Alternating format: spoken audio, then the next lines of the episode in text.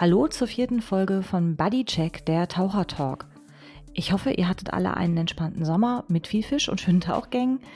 Ja, ich selbst komme gerade aus Malta zurück, wo ich erstmal auf Gozo tauchen gewesen bin. Ja, wer noch nicht da war, kristallklares Wasser, eine super Infrastruktur für uns Taucher. Es gibt super viele Wracks und Höhlen zu erkunden. Ich kann es euch wirklich sehr empfehlen. Vorab nochmal eine kleine Bitte. Dies ist ein unabhängiger Podcast. Wie alles, was wir im VDST machen, ist auch dieses Projekt komplett ehrenamtlich und ihr könnt diesen Podcast am besten unterstützen, indem ihr die Show abonniert, eine kleine Bewertung und fünf Sterne in eurer Podcast-App hinterlasst. Erzählt auch gerne in der Szene weiter, dass es Bodycheck gibt. So, genug Eigenwerbung. Ihr möchtet jetzt sicher auch erfahren, worum es in dieser Folge heute eigentlich geht. Das verrate ich euch jetzt. Ich habe nämlich heute zwei Gäste am Mikrofon. Das ist zum einen Philipp Fischer. Er erforscht beruflich unsere Meere als Wissenschaftler und ist kommissarischer Fachbereichsleiter für Umwelt und Wissenschaft bei uns im VDST. So, und unser zweiter Gast befasst sich mit dem Thema Umwelt auf Landesebene des VDST im TLN und leitet die Sachabteilung Umwelt, wo er unter anderem auch regelmäßig Sonderkurse in Biologie und Gewässerkunde anbietet. Der ein oder andere von euch hat sicherlich schon mal solch einen Kurs belegt. Bevor wir loslegen, auch noch ein kleiner inhaltlicher Hinweis. Philipp hat mich nach unserem Interview gebeten, den Namen seiner von ihm und seinem Team entdeckten Qualle noch einmal zu korrigieren. Der richtige Quallenname heißt in der Kurzform, ich hoffe, ich spreche es jetzt einigermaßen richtig aus, Glaciambulata neumeieri. Den vollständigen Namen mit Verlinkung und noch mehr Infos findet ihr dann auch nochmal in unsere Show Notes. Ansonsten fragt einfach Philipp, wie man es richtig ausspricht. So, jetzt geht's mal nun wirklich los mit dieser Folge. Viel Spaß wünsche ich euch beim Zuhören.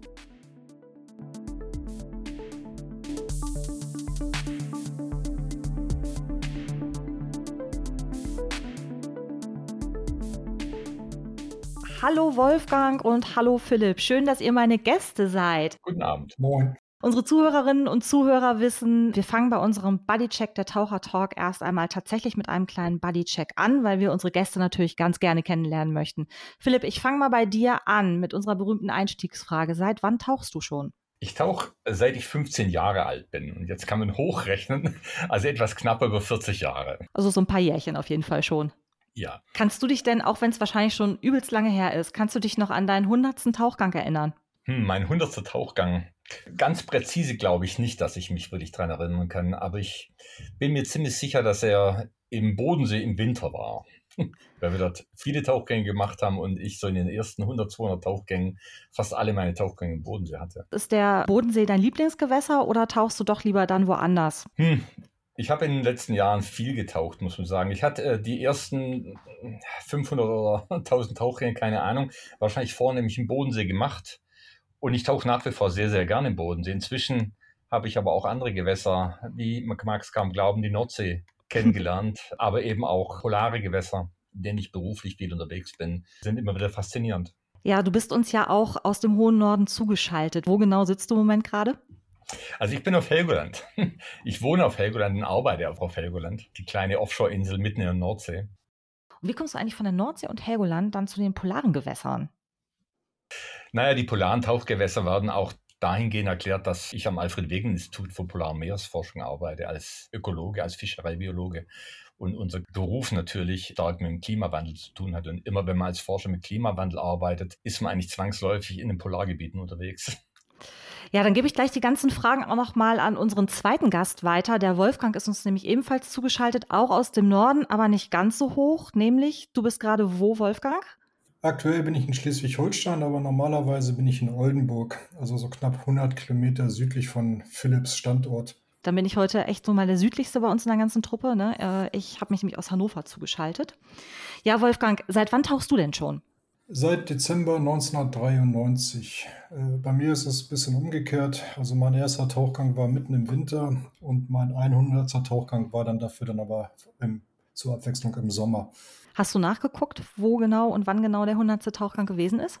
Ja, war im Wilhelmshaven im Bantersee. Wo man, glaube ich, auch nicht so wahnsinnig viel sieht, habe ich mir sagen lassen, oder? Naja, es war eine Zwei-Sterne-Prüfung, die letzte. Und das passte eigentlich ganz gut zum Prüfungstauchgang, dass man nicht so viel sehen konnte. Man muss halt genauer gucken. Es ist sicherlich nicht die Karibik. Ja, gut, okay. Das haben die heimischen Gewässer ja auch häufig so an sich, ne? Aber da kommen wir ja gleich noch mal ein bisschen dazu, was man so sehen kann bei uns. Noch als letzte Frage im Buddy-Check, dann gehen wir auch gleich ins Thema rein. Wo tauchst du denn am allerliebsten? Naja, tatsächlich der schönste Tauchplatz in Europa ist meiner Meinung nach Schwedens Westküste. Da gibt es einen Naturpark Kulendück. Da kann man auch was sehen. Ansonsten tauche ich aber auch ganz gerne in unseren einheimischen Seen auch wenn man da auf den ersten Blick nicht viel sieht. Ja, aber auf den zweiten und dritten Blick dafür umso mehr, ne? So ist es ja. Ja, liebe Hörerinnen und Hörer, wir wollen uns heute mit im Grunde genommen zwei Themen befassen, die ein bisschen was miteinander zu tun haben, aber dann doch auch teilweise sehr unterschiedlich sind. Und zwar möchten wir uns einmal über das Thema Umwelt- und Gewässerkunde sowie auch über wissenschaftliches Tauchen und Forschung unterhalten.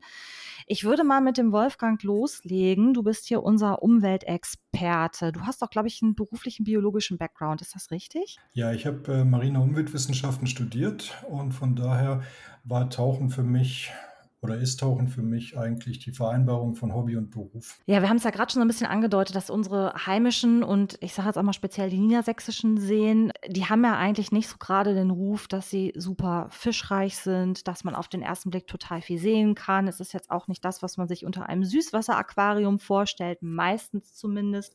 Was gibt es denn normalerweise bei uns zu entdecken? Gut, man muss ein bisschen genauer gucken, vielleicht, weil man gleich sagt, ich brauche große Tiefen und ich möchte schnell dorthin kommen, dann entgeht dann eine ganze Menge. Also niedersächsischen Seen sind vielleicht so, dass man im Uferbereich eine ganze Menge sehen kann, in dem Bereich zwischen 0 bis 4 Meter. Und dass man dann auch vielleicht einfach langsamer taucht und mal guckt, was da so passiert. Also Hechte kann man fast überall sehen, kleine Fische und je nach Jahreszeit dann halt äh, Schwärme von Jungfischen. Und das finden viele Leute faszinierend, wenn man zwischen 50 und 100 kleinen Barschen schwimmt, äh, die Sonne drauf scheint und man das Gefühl hat, man schwimmt durch so ein Silberwasser. Ja, ich kann das auch bestätigen, weil Wolfgang, wir sind gerade vor, wann war es, vor zwei Wochen, ne, ähm, hatten wir exakt so einen Tauchgang, wo wir, ich glaube, bis fünf Meter oder so getaucht sind. Wunderschöne Abendsonne und ich weiß nicht, wie viele Hechte wir gesehen haben. Der See gehört ja den Anglern. Es spielt genau das wieder unterhalb der Bewuchsgrenze, sieht man eigentlich nicht sehr viel. Aber dort, wo noch Bewuchs ist, kann man eigentlich dann aufhören, Hechte zu zählen, weil mehr als 20 kann man sich nicht merken. Wie steht es denn im Moment eigentlich um unsere Seen? Also du hast ja gerade schon gesagt, dass Seen halt auch gepflegt werden müssen. Ne? In diesem Fall war es jetzt auch von einem Angelverein, der extrem aktiv ist und sich dort sehr um das Thema Umwelt kümmert. Sind unsere Seen denn noch intakt oder haben wir wirklich akuten Handlungsbedarf gerade? Da gab es ja vor zwei oder drei Jahren auch eine große Untersuchung über den Allgemeinzustand der Gewässer in Deutschland. Und es ist halt so, dass der Zustand besser sein könnte. Wir hatten zwei sehr warme Sommer. Dadurch, wenn die Seen flach sind, wird das Wasser dort auch warm. Das stresst diese Seen. Es gibt eine gewisse Art von Artenverarmung. Neobiota, also Tiere, die ausgesetzt werden, dort nicht hineingehören, können sich gut verbreiten. Und die einheimischen Pflanzen, die auch auf eine bestimmte Temperatur adaptiert sind, also angepasst sind, die haben dann auch Stress. Das haben wir ja schon beobachtet. Allerdings zum Beispiel dieser See bei Hannover und auch einige andere Seen im Norden bzw im Norden von Bremen sind auch erstaunlicherweise, haben noch eine gewisse Artenreich, einen gewissen Artenreichtum. Auch Stichwort Umweltschutz. Wir Taucher, wir gehen jetzt natürlich auch mit viel Ausrüstung rein. Wir fahren mit unseren Autos teilweise bis an die Seen dran. Worauf sollte man denn unbedingt achten, wenn man als Sporttaucher einfach einen netten Tauchgang haben will und auch möglichst umweltbewusst tauchen möchte? Es gab oder es gibt sie immer noch die zehn goldenen Regeln des VDST. Das lernen wir ja auch im 10 x 1 Sternenunterricht schon. Also umweltbewusstes Verhalten, möglichst Fahrgemeinschaft bilden, sofern das möglich ist. Vielleicht nicht den Anhänger durch das dicke Schilf oder durch das dichte Schilf schieben. Der Friedrich Nagelschmidt hat mal gesagt, tauche wieder in Schatten, hinterlasse keine Spuren. Und daran hat sich nicht viel geändert. Mhm. Man könnte das jetzt ergänzen man könnte die Einheimischen respektieren, sowohl die Tiere und Pflanzen, die dort leben, als auch wenn da Leute stehen und sagen, das ist unser See, dass man dann sagt, okay, wie kommen wir hier miteinander aus? Kann man denn aktiv auch was machen, um ja was zum Umweltschutz auch noch aktiv beizutragen? Also nicht nur nichts kaputt machen, sondern vielleicht auch noch irgendwas besser machen? Ja, auch wenn man nur wenig mitnehmen kann vielleicht. Man muss nicht immer eine ganz große Müllsammelaktion starten, aber man kann immer versuchen, wenn ich eine Plastikdose oder beziehungsweise eine Blechdose finde, ob man die mitnehmen kann. Ich kenne Taucher, die haben inzwischen so standardmäßig ein kleines Sammelnetz dabei und die sammeln bei jedem Tauchgang dann vielleicht eine Einkaufstüte voll Müll mhm. und äh, bringen das dann da zum nächstbesten Mülleimer. Hilfreich ist es halt auch, wenn man nicht versucht, andere Leute zu missionieren.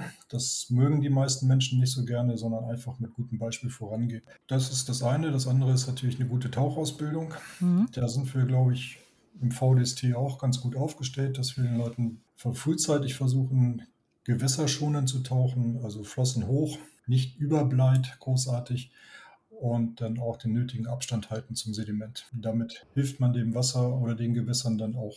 Also gutes Tauchen ist dann auch letztendlich umweltfreundliches Tauchen. Ja, wenn ich gut tauche, kann ich auch langsam tauchen, dann sehe ich mehr. Wenn ich auf dem Rückweg den Rückweg oder den Einstieg auch sehen kann, dann hilft das mir und im Gewässer.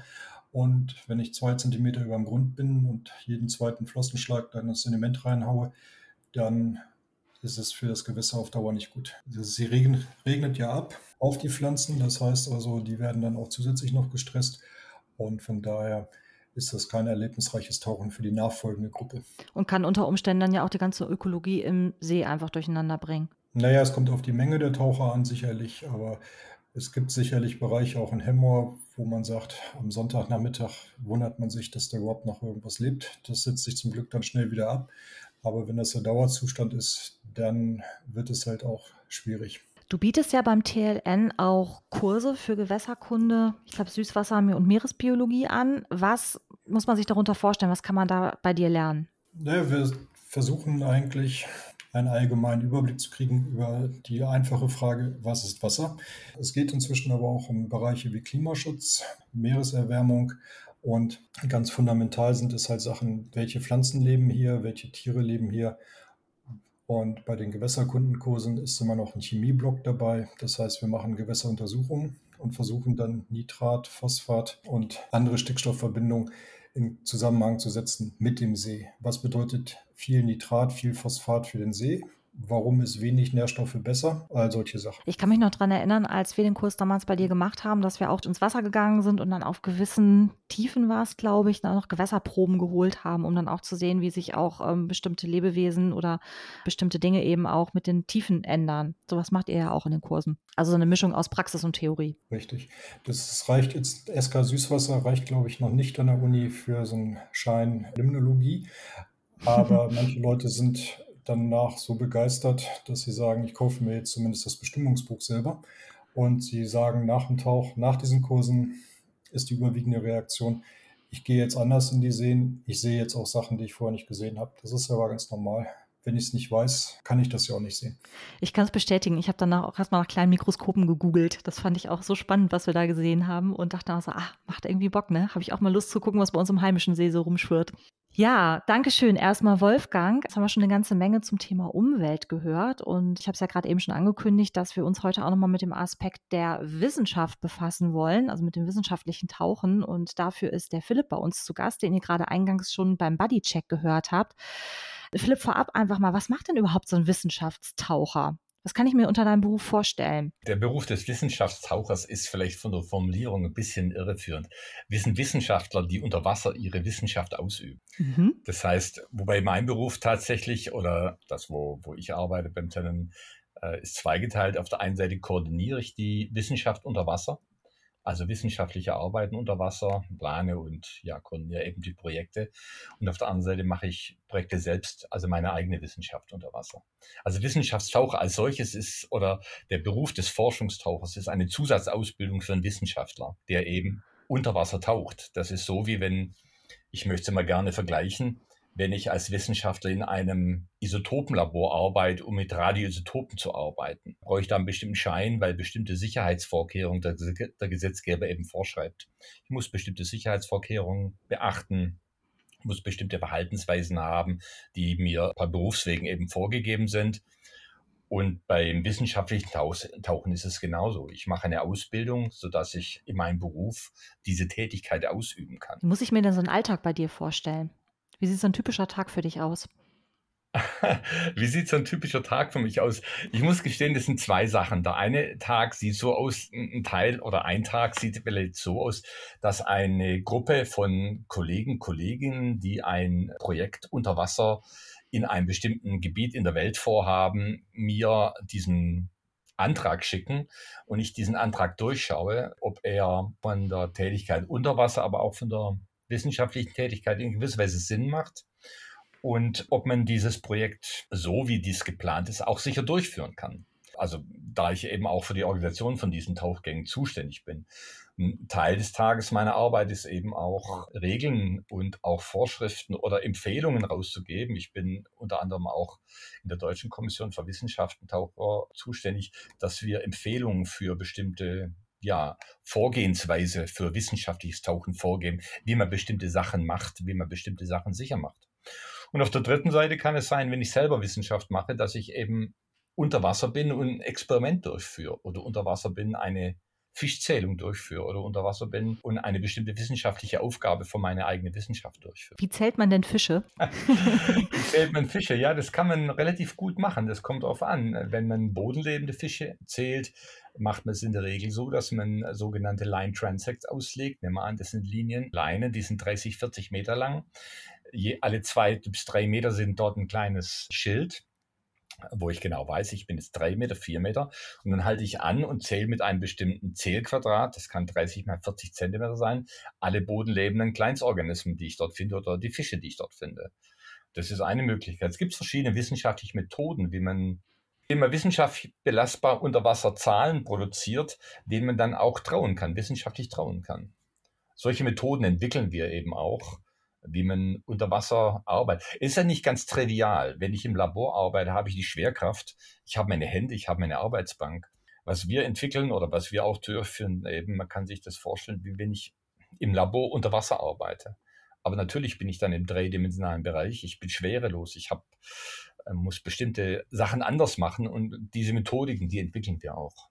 Ihr seid dann wahrscheinlich auch in Teams unterwegs, oder? Mit wie vielen Leuten taucht ihr dann meistens? Ja, unsere Teams eines wissenschaftlichen Taucheinsatzes sind wenigstens drei, oftmals vier Personen. Wenn wir weiter wegfahren, äh, auf Expedition fahren, sind wir in der Regel vier oder fünf Personen, falls eine Person mal ausfällt oder mal nicht tauchen kann, sodass wir unsere Einsätze trotzdem immer durchführen können. Hast du schon mal irgendwas entdeckt, wo du gesagt hast, wow, das ist jetzt wirklich mal eine sensationelle Entdeckung und vielleicht auch vorher gar nicht so damit gerechnet, dass da was Besonderes aufgetaucht ist? Nein, das, das liegt in der Natur der Dinge, dass man Sachen entdeckt, die einen faszinieren, auch wenn sie vielleicht für eine zweite außenstehende Person nicht so relevant sind. Aber wenn man sich in wissenschaftlichen ein Gebiet wirklich vertieft, äh, dann entdeckt man fast bei jedem wissenschaftlichen Gebiet faszinierende Sachen. Für mich waren zwei Sachen jetzt rückblickend betrachtet sicherlich die faszinierendsten. Wir haben vor mehreren Jahren angefangen, in der Arktis, ganz konkret in Spitzbergen, Untersuchungen zu machen, die wir heute noch machen. Wir sind jedes Jahr mindestens zweimal dort. Und wir konnten dort feststellen, dass zum Beispiel die Hauptzeit, wo die meisten Tiere im Flachwasser sind, wo die Taucher hinkommen, wo die Tiere sich reproduzieren, wo die Tiere die höchste Aktivität, die Polarnacht ist. Ach. Das war bisher überhaupt nicht bekannt. Man ging aber davon aus, wie in den temperierten Gebieten bei uns in Nordsee, dass die Dämmerungsphasen oder auch die Tagesphasen die Hauptaktivitätsphasen sind. In der Polarnacht ist es, oder in den arktischen Gebieten ist es genau umgedreht, dass wir dort in der Nacht die höchsten Aktivitäten haben. Das war ein so ein Punkt. Das zweite, was mich am meisten oder auch sehr fasziniert hat, wo wir dann auch Veröffentlichung geschrieben haben, wir waren vor mehreren Jahren in der Antarktis beim Tauchen unter einem fast acht Meter dicken Eisschild. Und wir haben dort Hydrozoen, also Quallen gefunden unter diesem Eis, die festsitzende laufen. Das heißt? Das heißt, das ist eine Qualle, die nicht, wie wir sie kennen als Taucher, äh, im Wasser schwimmt, sondern die Füßchen hat und sich an die Unterseite des Eises festsetzt und dort läuft. Ach, äh, diese Qualle kann gar nicht, kann gar nicht schwimmen, sondern sie läuft. Und äh, das war die erste ihrer Art, die ist auch ganz neu beschrieben worden mit Gattung, die im gesamten Polar, Südpolarmeer dort aufgetaucht ist. Also eine, eine Quallenart, die sich festsetzt. Das war, glaube ich, einer der faszinierendsten Entdeckungen, die wir gemacht haben.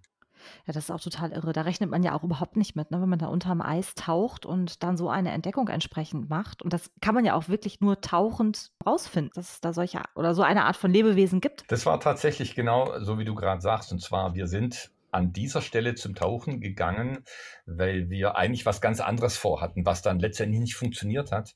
Sind dann an einer Stelle, wo wir ins Wasser rein konnten, um die Methoden und auch das Equipment auszutesten. Äh, zum Tauchen gegangen. Ach, witzig. Und dann hat ein Kollege von mir, mit dem ich damals dabei hatte, hat plötzlich gesagt, du, da unten sitzt irgendwas am Eis. Ich habe da zwei Tiere, kleine Tiere, die nur drei Millimeter, vier Millimeter groß sind, gesehen. Die kenne ich gar nicht. Ja. Und dann sind wir natürlich alle da runtergegangen und wie gesagt, sieben Meter Eis ist eine ganz schöne Mächtigkeit mhm. und haben die ersten Fotos gemacht und haben dann abends noch auf der Neumeier Station im Internet gesurft nach dieser Art und keiner hat sie gefunden. Und so war natürlich das biologische wissenschaftliche Interesse geweckt. Und wir haben dann eine ähnliche Art gefunden, äh, die aber weit äh, entfernt vorkam und haben dann direkt eine weitere Expedition im nächsten Jahr organisiert und haben dann dort ein Auftreten von dieser Art gefunden und das dann auch wissenschaftlich beschrieben als die erste Art dieser Gattung, die im Ganzen in der Antarktis auftritt. Durftet ihr der Art einen Namen geben? Ja, wir durften dieser Art einen Namen auch geben. Ja. Wie heißt sie denn? Ambulacratia neumeyeri heißt die. Ach du ja. Ja, das ist, das heißt, die, die unterm Eis laufen kann.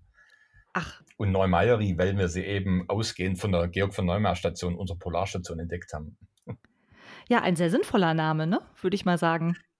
Ja, das ist, äh, wir hatten dann, da wir selber alle nicht und ich insbesondere nicht mich mit Hydrozonen auskenne, wir haben ehrlich gesagt zunächst gedacht, es wäre eine äh, Kaltwasserkoralle.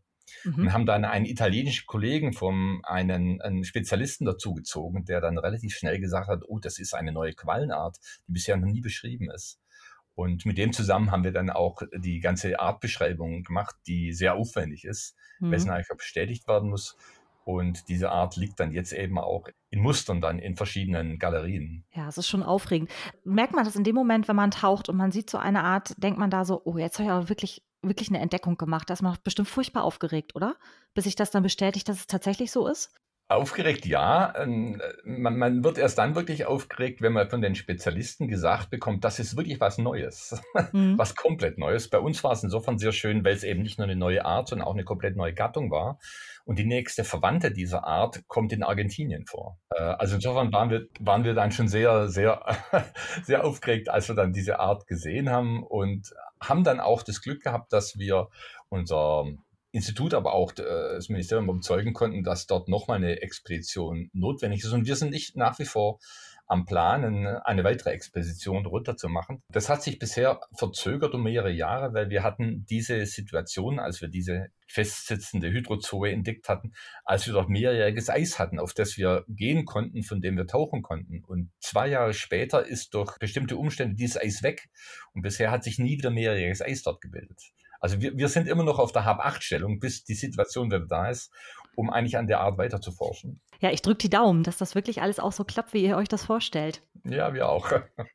Ich denke mal, also du, du machst deinen Job jetzt ja auch schon eine ganze Weile und ähm, man hört ja immer wieder so gerade das Thema Klimawandel in kälteren Gewässern. Dort kann man ja auch mal viele Anzeichen des Klimawandels auch erforschen. Merkst du denn, dass deine Arbeit sich auch im Laufe der letzten Jahre in Bezug auf die sich verändernden Umweltbedingungen geändert hat? Ja, wir merken jetzt nicht meine Arbeit als tauchender Wissenschaftler, sondern die Schwerpunkte haben sich geändert. Inwiefern? Die Schwerpunkte haben sich geändert, weil wir in den letzten Jahren gemerkt haben, dass wir die Veränderung des Klimawandels äh, intensiver untersuchen, nur dann intensiver untersuchen können, wenn wir auch neue Methodiken anwenden.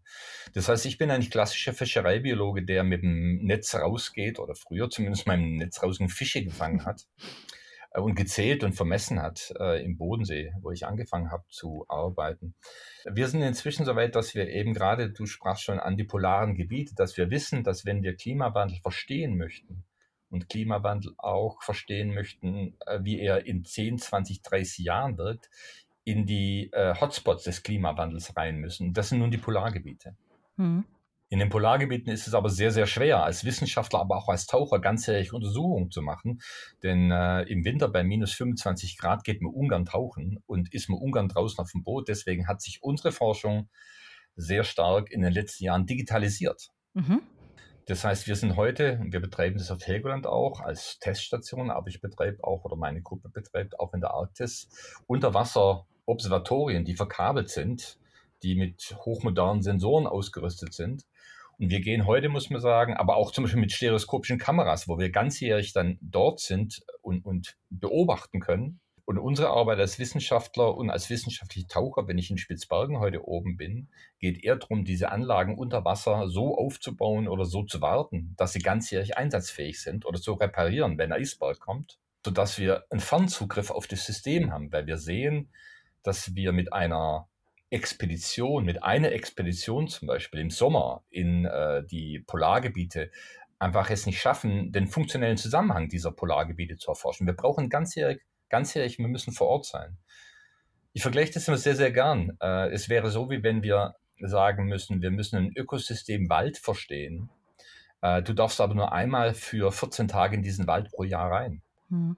Das ist fast unmöglich, das System zu verstehen. Deswegen versuchen wir präsent zu sein, was eben mit der neuesten Digitalisierungs- ja, mit den neuesten, neueren Methoden, fischereibiologischen Methoden, aber auch genetische Methoden viel besser funktioniert als mit der tatsächlichen Präsenz des Wissenschaftlers. Ja, aber das heißt, die ganzen neuen digitalen Methoden sind für euch aber auch eine Riesenchance als Forscher. Definitiv sogar.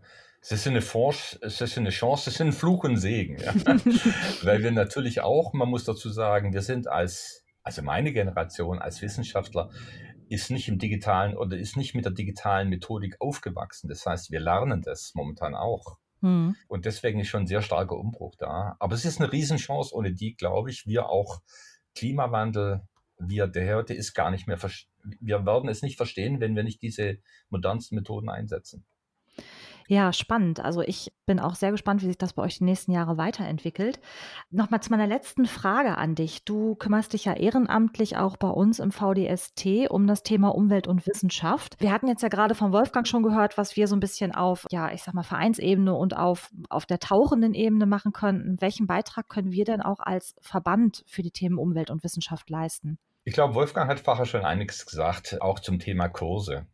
Und das ist ehrlich gesagt auch der Grund, der mich bewogen hat, im VST in Bezug auf ehrenamtlich, auf Umwelt zu arbeiten. Wir sind in der Wissenschaft doch oftmals in sehr abgekapselten Welt. Mhm. Und ich, der Verband, ich sehe den Verband als Chance, dass wir dort Erkenntnisse und der Wissenschaft auch an, an die breite Bevölkerung bringen. Und dazu ist das Tauchen eigentlich absolut geeignet, ja, weil äh, im Wasser spielt sich sehr viel Klimawandel ab und wir bringen als Verband die Leute in dieses in diese Umgebung, wo sonst niemand reinschauen kann. Und wir können, wenn wir im Verband es richtig gut anstellen, mit den Kursen, wie Wolfgang sie macht oder auch wie wir sie im Verband machen, können wir dem interessierten Laien beibringen, wir können ihm die Augen öffnen und können schauen, schau, so schaut es aus und so sind die Zusammenhänge. Ich glaube, das kann kaum ein Verband besser als ein, ein, der VDST, weil er eben wirklich hochkompetente Leute hat und auch ein gutes Konzept hat, wie man Umwelt, Umweltschutz, aber auch Wissenschaft in die breite Bevölkerung bringen kann. Ja, prima. Dann sage ich schon mal ganz herzlichen Dank an dich, Philipp. Ich glaube, wir könnten noch stundenlang reden. Also ich finde das total spannend, was du gerade erzählst. So gerade für mich, ich bin wirklich nur so eine kleine Sporttaucherin und habe mit Wissenschaft und Forschung wirklich nicht viel zu tun. Ich finde es total spannend und ich glaube, über dich findet man auch noch mal so das ein oder andere im Netz. Und es gibt auch ein schönes Interview im letzten Sporttaucher, wen es interessiert. Schaut doch da gerne noch mal rein, liebe Zuhörerinnen und Zuhörer. Ja, auch Wolfgang an dich ganz herzlichen Dank und ich hoffe, dass du viele Anmeldungen für deine Kurse demnächst hast. Ja, ich glaube, ihr beiden habt wirklich Lust gemacht auf mehr, sich auch mit dem Thema Umwelt nochmal mehr zu befassen beim Tauchen und vielleicht sieht der ein oder andere seinen heimischen See oder seinen nächsten Tauchgang, in welchem Gewässer auch immer, nochmal in etwas anderen Augen und wird neugierig und möchte selber ein bisschen forschend tätig werden. Ja, das war's für diese Folge. Dann sage ich nochmal herzlichen Dank an meine Gäste. Herzlichen Dank, Julia. Danke für die Einladung. Bis bald. Bis bald. Tschüss.